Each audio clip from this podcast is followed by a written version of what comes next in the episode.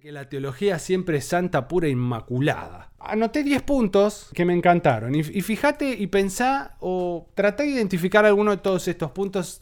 No sé si vos sos una persona que va generalmente a la iglesia, al templo. Fíjate si hay algo de esto, ¿no? De teología tóxica. Voy con el punto número uno. Dice, los seguidores están sujetos a un sistema de creencia rígido y estático. O sea, no te podés correr, no te podés expandir, no podés tener tu propia opinión ni discernimiento, ¿no? Punto 2. Se desaconseja el cuestionamiento y la exploración fuera de los autores aceptados por ciertos grupos religiosos. Esto se lee, esto no se lee. ¿Vos qué, estás leyendo? Harry Potter es de Satanás. Vos le estás abriendo, estás abriendo las puertas del Hades al enemigo. ¿Vos estás leyendo Harry Potter? No, vamos a hacer un grupo de oración y vamos a empezar a reprender a Harry Potter. By the way, quiero aclararles que yo en mi vida leí Harry Potter, ni mucho menos me vi una película de Harry Potter. No me lo banco, pero ese soy yo y no tiene nada que ver con una cuestión doctrinal o religiosa. Me aburre. Viste, lo único que se puede leer es C.S. Lewis o alguno de los autores eh, Martín Lutero, pero no podés leer nada porque si no sos de Satanás. Tercer punto. El ser humano es visto de manera negativa. Eso es objetivamente claro. Cualquier cosa que no tenga que ver con la ne- negatividad nuestra es imposible que sea de Dios. Es buena gente, es imposible. Es de Satanás. Pero me dijo, ya vas a ver, ya te va a mostrar la hilacha. El punto 4. Los que tienen opiniones diferentes son vistos con sospecha o desdén. Tipo... El pastor dice, ¿no? A ver cuántos se enfarecían con esto que voy a decir. Traer los diezmos al alfolí y él así abunde y sobreabunde muchos canales de televisión en tu cable. Y vos decís, no, sabes que no estoy tan de acuerdo, me parece que no es así. Y a nosotros nos parece que vos estás endemoniado o que hay algo que, que estás desordenado. Tenés alguna pasión desordenada y habría que ordenarte. El punto 5. El pluralismo religioso es inaceptable. Bueno, de eso yo soy. Me siento víctima del pluralismo religioso. ¿Por qué? Porque yo considero, en la diversidad de consejos se encuentra la sabiduría. Entonces, yo creo que todas las religiones están mal. Absolutamente todas las religiones están mal. Yo sé, también sé que ahora va a venir uno a decirme la religión perfecta, inmaculada, el hacer esto por los pobres, hacer lo otro por los necesitados, bla, bla, bla, bla, bla. Pero estamos hablando acá fuera de todos los conceptos religiosos. Digo, yo creo que todas las religiones están mal. Pero es lo que tenemos. Entonces, viéndole el lado positivo, creo que de todas las religiones, en todas las religiones hay algo de cierto. Y yo digo, bueno, mm, mira, yo no soy del palo de los testigos de Jehová, su doctrina, sus dogmas, sus costumbres no me gustan, no me interesan. Lo mismo con eh,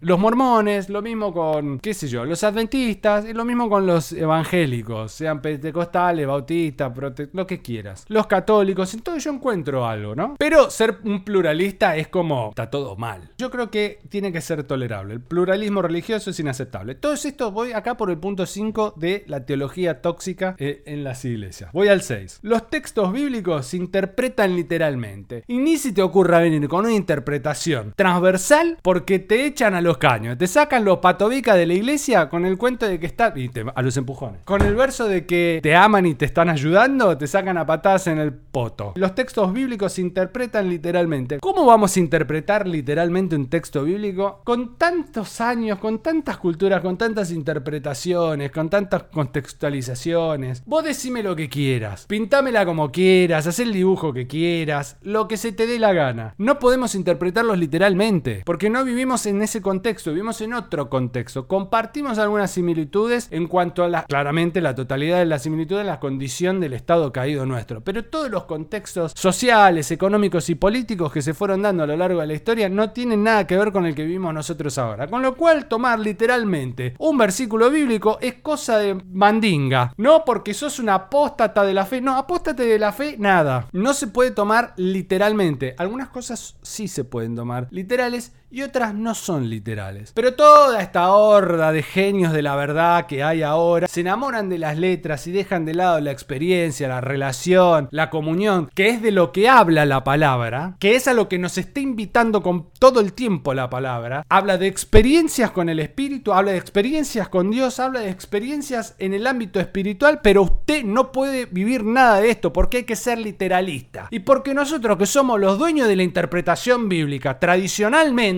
los hermanos dueños de la verdad, te decimos a vos que estás en el horno. Y viste que a veces uno se calla porque hay algo que se llama nobleza. El sentido de nobleza es mucho mayor al de la contestación o al de la irreverencia. Y uno se calla la boca y dice, bueno, decí lo que quieras porque no te contesto, pero no se pueden tomar literalmente los versículos. No todos, algunos sí, y en el camino iremos eh, teniendo el discernimiento para saber cuáles son literales y cuáles no. Pero no podemos jamás dejar de lado el único literalismo evidente y elocuente que es el de la búsqueda de la relación y las experiencias con el Señor. Nuestras. La salvación es personal, se llenan la boca los que predican teología tóxica y lo primero que hacen es decirte que vos no estás capacitado ni sos digno de experimentar el diálogo y la relación con Dios porque estás en pecado. Mire amigo, en pecado está la humanidad completa, desde Adán y Eva en adelante hasta el último. El único bueno fue el maestro o es el maestro. Hagan lo que quieran, si quieren hacer teologías, creerse lo digo la verdad, patentar verdades, hacer dogmas y todo este biribiri, háganlo, me da lo, a mí me da lo mismo. Me da lo mismo que me digan evangelista, que me digan eh, que no soy evangelista, porque no, estoy en los nombres, no estoy en las cantidades, no estoy en las medidas, me da lo mismo. No salgo a pelearme con ellos, salgo a pelearme con, la hipocresía. El punto 7, escucha, antes de entrar a esto, yo hice un video que dice, Dios no está enojado. Y todo el mundo saltó con las garras a defender a Dios, cuando Dios nunca le pidió a nadie que lo defienda porque no necesita ser defendido. Sigo sosteniendo, apoyando y agarrándome de la idea de que Dios no está enojado y lo entiendo por revelación y por experiencia propia. Pero, pero, si alguno de ustedes cree que Dios está re enojado con ustedes y que los condenó a la hoguera, que lo único que quiere es prender los fuegos, allá ustedes vivan con esa carga. Yo no tengo esa carga. Voy utilizando la libertad como medio para lograr el objetivo del entendimiento. La libertad como medio y no como fin. Bien, el punto 7 es este. Dios es visto como una figura violenta y autoritaria. Dígame si alguna vez escuchó esto. Escribí amén. Todo el tiempo se lo muestra a Dios como autoritario, enojado, a punto de prendernos fuego y se deja de lado la idea de que si nos hubiera querido prender fuego ni siquiera nos venía a rescatar. No se ocupaba y ya está. Como no puede ir en contra de sí mismo, él no está enojado, está enojado con lo que no es de él, con lo que atenta contra su plan. Pero créeme lo que te digo, no sos vos esa persona que va a atentar contra el plan de Dios. Sacate un peso de encima. Es imposible que vos puedas atentar contra el plan divino y este moverle la aguja a Dios. De esa manera, te lo firmo, no se la vas a mover. No te creas que sos el Satán, olvídate de eso. Dios no está enojado y no me importa, no es lo que yo experimento. Y yo entiendo que la palabra esa palabra, que para muchos no es referencial, sino que es literal, nos está invitando, en el sentido literal de la palabra, si querés hablamos de literalismos, a experimentar la verdad de Dios en primera persona. Dicho por los usurpadores del nombre o el título iglesia, la salvación es personal. Y cuando están diciendo que la salvación es personal es porque me están invitando efectivamente a experimentar una relación íntima con Dios más allá del ámbito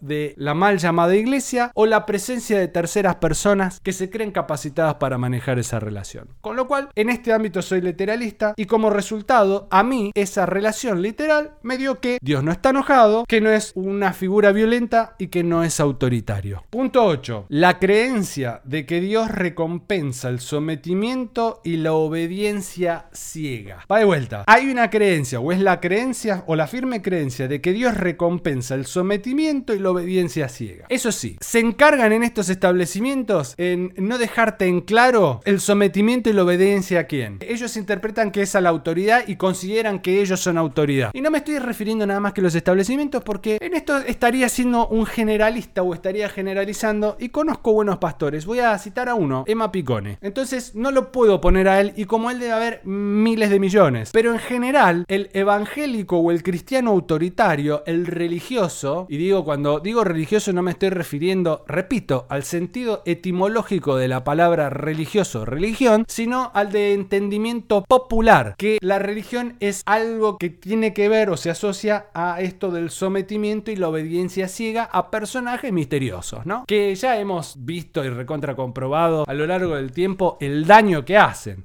Estas ideas locas parten de la confusión de la creencia de que Dios recompensa el sometimiento y la obediencia ciega. Por ende, que seas un ignorante, no te capacites y trates de no buscar claridad en el Evangelio, te convierte en una persona que se somete a la voluntad de Dios. Alguien que no cuestiona los diezmos, las ofrendas, o por ejemplo, che amigo, mira que el alfolito, esta historia del Antiguo Testamento, y había un montón de requerimientos para los que recibían los, los diezmos, las ofrendas, no se pagaba en dinero, se pagaba en granos, en animales, tenía que estar enmaculado, había un montón de cosas que vos no cumplís ni a palos, entonces no me vengas a imponer cosas que no tienen nada que ver con la vida. Usted no se está sometiendo a la verdad y va a ser maldito con maldición. No, sí, va a haber porque usted no se somete. Bueno, toda esa, toda esa sanata que no se limita a un grupo religioso o a alguna denominación religiosa ni específicamente a una iglesia institucional, sino cualquier tipo de persona que tenga este, esta falta de relación y de entendimiento, que no sé por qué se confunde con lo opuesto. Alguien que es autoritario, alguien que es sometedor, enseguida se lo ve como, wow, cuánta verdad, cuánta soberanía divina y cuánta unción hay sobre este hombre. Entonces, que lo terminas haciendo. Olvídense, Dios hace personas independientes con discernimiento para que guíen a mucha más gente sin discernimiento, que no es independiente, a través de la libertad como medio al objetivo de la verdad. ¿Estamos? Vamos en el punto número 9. Sí, los comportamientos, creencias que no estén de acuerdo con las dos doctrinas estrictas son castigadas por Dios. Bueno, creo que el 8 y el 9 van de la mano, ¿no? Todos estos, estos por ejemplo, el cumplimiento de ritos, rituales, dogmas, por más locos y descabellados que parezcan, generalmente si uno los plantea como, che, no me cierra, voy a recurrir siempre al mismo latiguillo que tiene que ver con el mismo de la ofrenda, porque yo asumo que estamos todos maduros en este tema, o por lo menos alguna vez nos generó dudas y, y queremos, este, lo vamos a usar como, como modelo. Si usted no diezma va a ser maldito, la casa se le va a prender fuego, los negocios se le van a venir abajo, aunque no tengas negocio, ¿viste? Te hablan de negocio y por ahí vos sos empleado en un kiosco. El terror, el terror como implementación del amor a Dios. Entonces, claro, Dios está enojado, si lo único que hace es apretarme todo el tiempo. Está enojado, me, me aprieta en el laburo, me pide Dios, un extorsionador serial, el loco, así cualquiera, tiene el monopolio de la extorsión. No, déjense de joder. Entonces, si vos no honrás todo este sistema de creencias totalmente descabellado, y ojo que vas a ser castigado por el Señor, maldito con maldición. ¿Sabes qué? Con la ilusión no se jode. Entonces le hago caso a este y me termino sometiendo. El punto 10 de la teología tóxica es generalmente los desastres